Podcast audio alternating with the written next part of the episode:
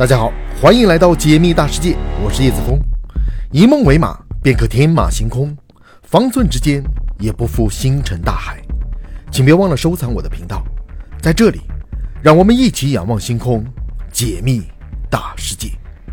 今天我们来聊南极的金字塔。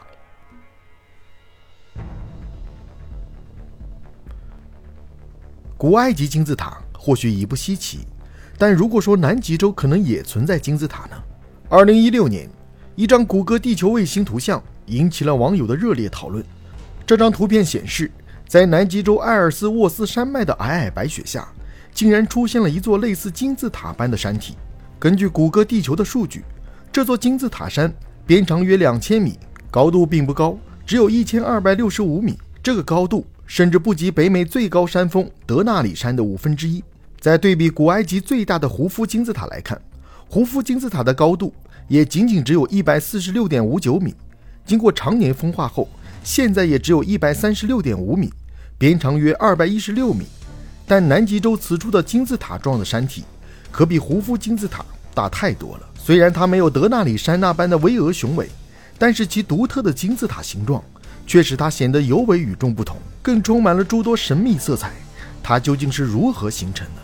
是人工建造还是天然形成？纵观人类的整个历史，从远古到现代，目前还没有任何研究提到或者证据能够证明南极洲存在过人类文明，更不用说拥有建造金字塔的技术了。但如果是天然形成的，为何它的边边角角又会如此的整齐规整？真是大自然的鬼斧神工吗？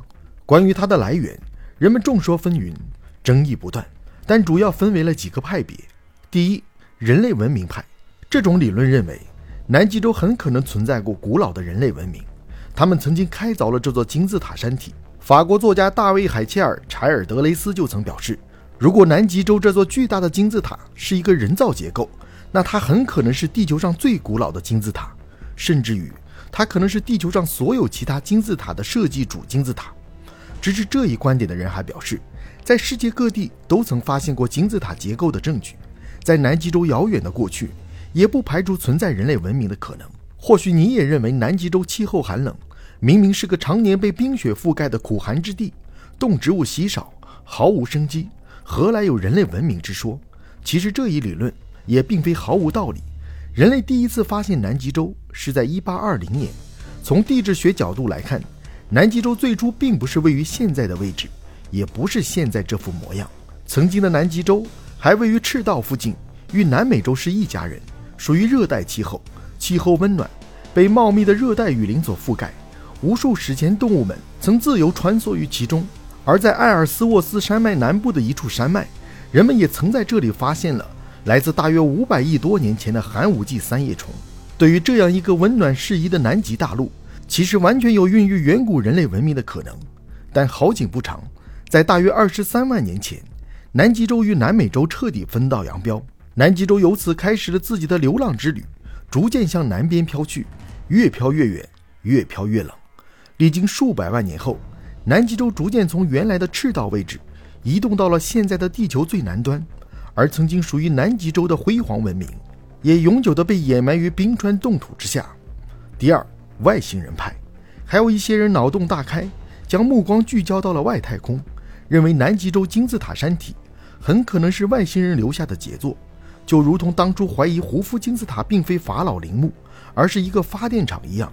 因此，也有人大胆推测，南极金字塔山或许也是一个大型发电厂，甚至认为南极的这座金字塔山是全球所有发电金字塔网络的一个节点，而分布在世界各地的金字塔，则是呈现一种战略性分布，它们产生电荷，并在世界各地产生通用驻波。这属于一种能量的无限传输。第三则是自然形成派。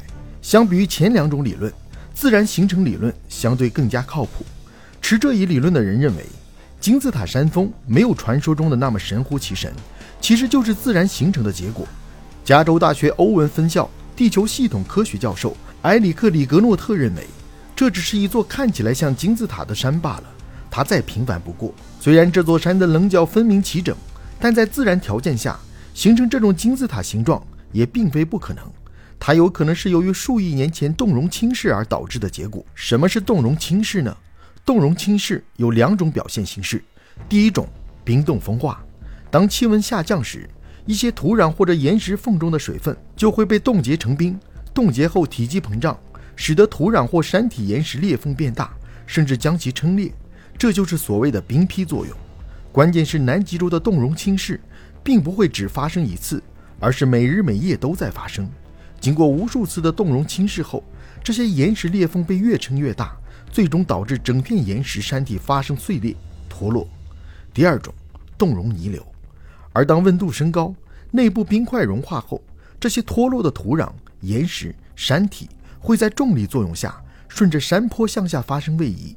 最终塑造出了我们所看到的规整的金字塔侧面，这便是冻融侵蚀导致的冻融泥流现象。而这座山的四个侧面中，除了山的东面以外，其余三面几乎都以大致相同的速度被冻融侵蚀。它能被侵蚀得如此均匀，说明这座山体每个面的岩石类型都大致相同，没有出现相对更难被侵蚀的岩石层。换句话说，这座金字塔山体很可能都处于同一个岩石层中。